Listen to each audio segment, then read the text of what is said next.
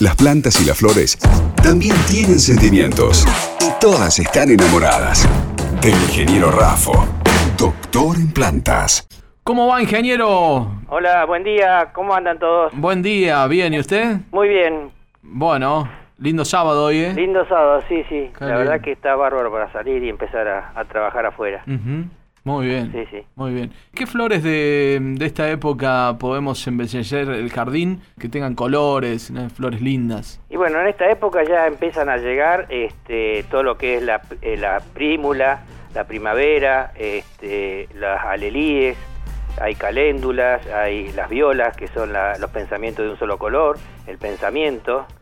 Esos son todos plantines que ya están entrando y, y que dan mucho color, pero también lo podemos hacer nosotros. Este, es buena época para eh, empezar a hacer y preparar los plantines tanto de, para el jardín como la huerta. Si bien nosotros podemos usar cualquier recipiente para germinar una semilla, en el mercado hay unos que llaman speedling o bandejas de germinación, que son muy prácticos, no salen muy caros y este, pre- preparando un buen sustrato, ahí podemos directamente hacer, en este momento ya, en estos días vamos preparando para hacer los plantines de, eh, por ejemplo, de albahaca, de tomate, berenjena, morrones, eh, todos plantines que nosotros podemos hacer y de y del parque podemos hacer ya empezar a poner los copetitos, las eh, las coquetas, inclusive algunos se puede hacer petunias, hay un montón de plantines que ya es buena época para empezar a hacer nuestros almácigos, ya digo, si bien podemos hacerlo en, en vasitos de, de yogur y todo lo demás, pero eh, es bueno que empiecen a usar estas cosas eh, por llamarlas modernas, pero son muy prácticas, duran muchos años si uno las cuida, para hacer los plantines.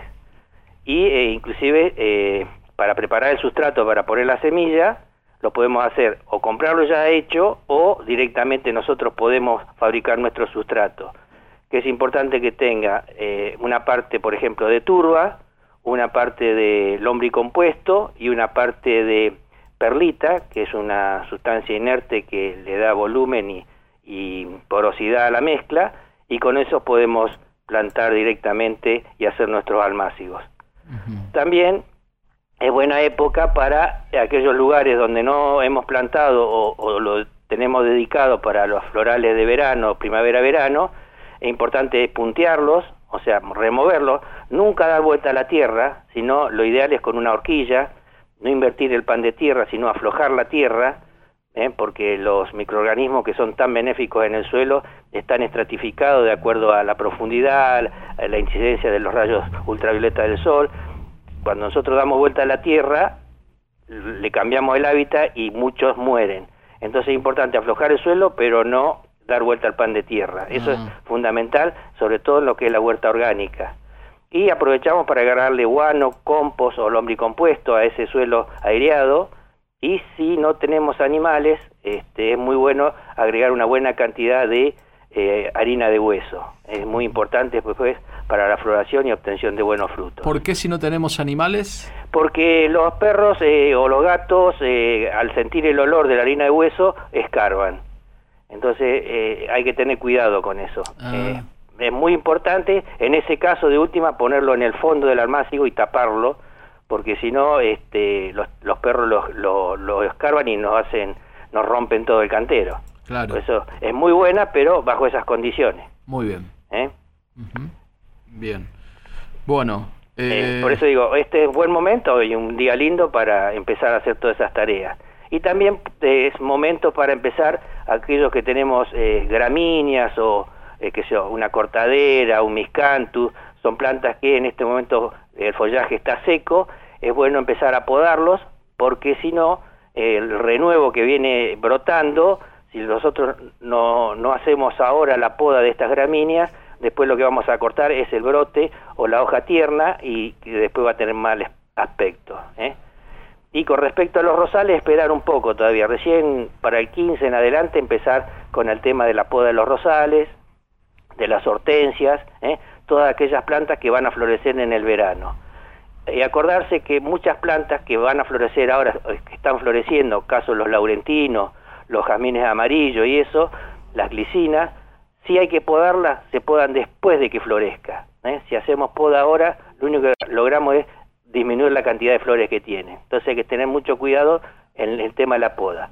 Aquellos arbustos que ya tienen la floración formada y que florecen ahora en el invierno, principio de primavera, si hay que podarlos, se podan después de que florezcan. Y aquellos que florecen fin de primavera y todo el verano, ¿eh? se podan ahora. ¿Eh? Eso es importante tenerlo bien claro para no hacer macana. Bien, bueno, respondemos algunas preguntas. más hay, por ahí en el WhatsApp. Bueno, dale, cómo no. Eh, buen día, dice, ¿me pueden em, se puede empezar con el trasplante de Aguaribay? ¿Se me puede dar algún consejo? Muchas gracias, dice Luis de Centenario. Sí, este es un buen momento esto y hasta mitad de septiembre es muy buen momento para hacer trasplantes. Eh, siempre lo digo lo mismo, hay que sacarlo en lo posible con un buen pan de tierra, tratando que no se desarme ese pan de tierra, y después equilibrar la parte aérea con una poda. Eh, eh, y después en el pozo agregar sobre todo el lombricompuesto y mantener una buena humedad. y es importante también, si la planta es grande, un buen tutorado para que las raíces nuevas que se van a generar no se corten con el movimiento del viento. Pero es muy buena época para hacer trasplantes. Por acá preguntan, ¿a dónde podemos comprar semillas? Bueno, cualquier agropecuaria, este, yo lo que no aconsejo por ahí, comprar las mezclas ya hechas, preparadas, porque, eh, o si la compramos, fijarse bien en el envase, porque lo que la gente no sabe, que cuando uno compra una, una mezcla preparada, en la mezcla muchas veces dice eh, Bermuda Gras o pasto Bermuda, ¿eh? y eso es la gramilla. ¿eh? O pone el nombre botánico de la gramilla es dactylon, entonces no dice en la composición tanto porcentaje de gramilla, está como tanto porcentaje de Bermuda gras o, o dactylon y entonces lo único que estamos logrando es sembrar gramilla. Entonces hay que tener mucho cuidado, es mejor comprar las semillas separadas de acuerdo a la mezcla que querramos, en nuestra zona usamos principalmente raigras y festucas y hacer la mezcla.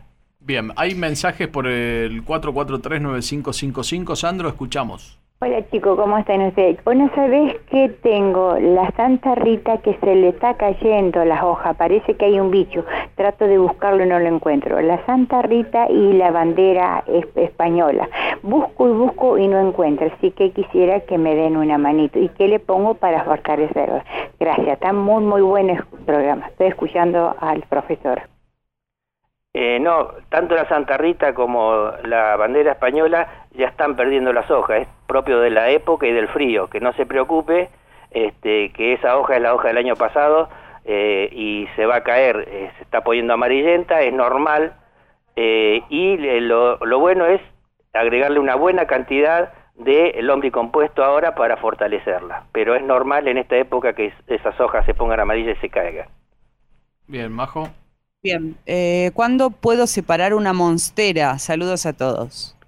Ahora, puede eh, separarla perfectamente ahora, este, separarla con cuidado, eh, quitarle algunas de las hojas más viejas y si se le rompe un poco el pan de tierra y ponerle un buen sustrato para plantas de interior y no va a tener problema. Por acá preguntan, hola, tengo un jazmín kimura que tiene manchas marrones en las hojas. ¿Será por mucha agua, por tanta lluvia? ¿Qué puedo hacer? Está en maceta. Y puede ser este, que alguna debilidad por eh, eh, si está afuera y está protegido no debería tener problema, pero sí, a veces eh, el exceso de agua puede generar este tipo de situaciones. Y sobre todo en los jazmines, acuérdense de agregarle pinocha, el compuesto y un poquito de sulfato de hierro para fortalecer y que ande mejor. ¿Cómo puedo podar un limonero? Limonero, si lo único que hay que hacer es, después de fin de septiembre, los principios de octubre, ahí se despunta, si hay las ramas que se pueden haber helado, se sacan los chupones, esas ramas vigorosas que salen, y todas las ramas que puede haber adentro muy cruzadas, tratar de abrir la parte central de la copa del árbol para que penetre luz y diferencie mejores flores. Nada más que eso. Por acá preguntan, ¿dónde se pueden comprar los almacigos? Eh, también este, las agropecuarias los venden en cualquier casa de artículos de eh, una florería o algo. Eh, hoy en día todo lo, lo, venden porque son muy prácticos. Se llaman speedling o bandejas de germinación. Bueno, Norberto, que tengas un buen fin de semana. Nos reencontramos el próximo sábado. Igualmente para todos y buen fin de semana. LU5 Podcast. Todo bien.